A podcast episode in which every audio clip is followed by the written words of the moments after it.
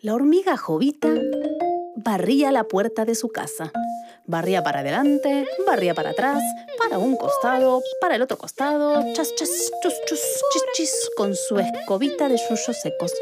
Cuando de pronto chocó con algo redondo y dorado que brillaba cerca de su patita delantera izquierda. ¿Qué será eso? Nunca lo he visto. Y se acercó tratando de descubrir qué era pero el reflejo de la cosa dorada y redonda le hizo entornar los ojos y no podía ver nada de nada.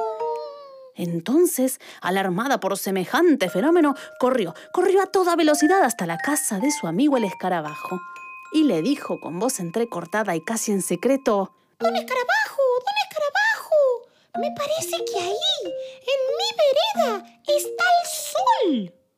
¿Y con eso qué, doña Jovita?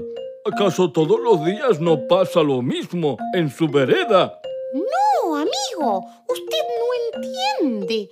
Está todo el sol entero tirado en mi vereda. ¿Cómo dice? ¿Todo el sol tirado en...? Eh, no entiendo bien. Dígame, don escarabajo, ¿el sol no es redondo, brillante y dorado? Em, sí, así es, sí. Entonces no cabe ninguna duda. El sol se ha desprendido del cielo y ahí está el pobre desmayado en mi vereda, seguramente por el porrazo que dio al caer. El escarabajo abrió enormes los ojos y salió corriendo a ver si era cierto.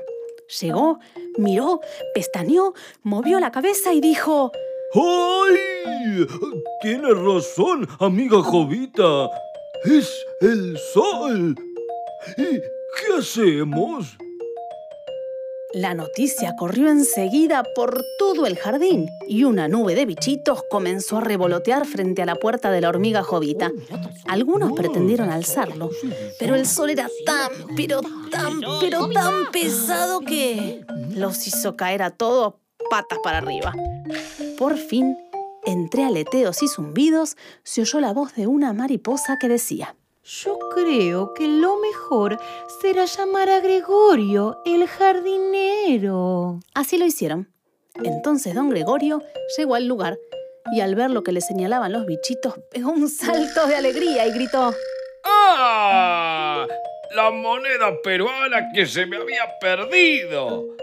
Muchas gracias. Y con toda facilidad se metió el sol, es decir, la moneda, en el bolsillo y se dispuso a comenzar su tarea en el jardín, mientras los bichitos lo miraban con la boca abierta de asombro. Como estaba tan contento, esa mañana el trabajo fue más fácil y las flores estuvieron más perfumadas y los yuyitos más verdes y las piedritas más coloradas. Y cuando llegó el cartero a la puerta y dijo, ¡Qué lindo que está hoy el jardín! El cascarudo, parándose en medio de un cantero con las manitas en la cintura, le contestó, ¿También? ¿Con ese jardinero que lleva el sol en un bolsillo? Y cuento contado, este teatracuento se ha terminado. El sol en un bolsillo, cuento popular.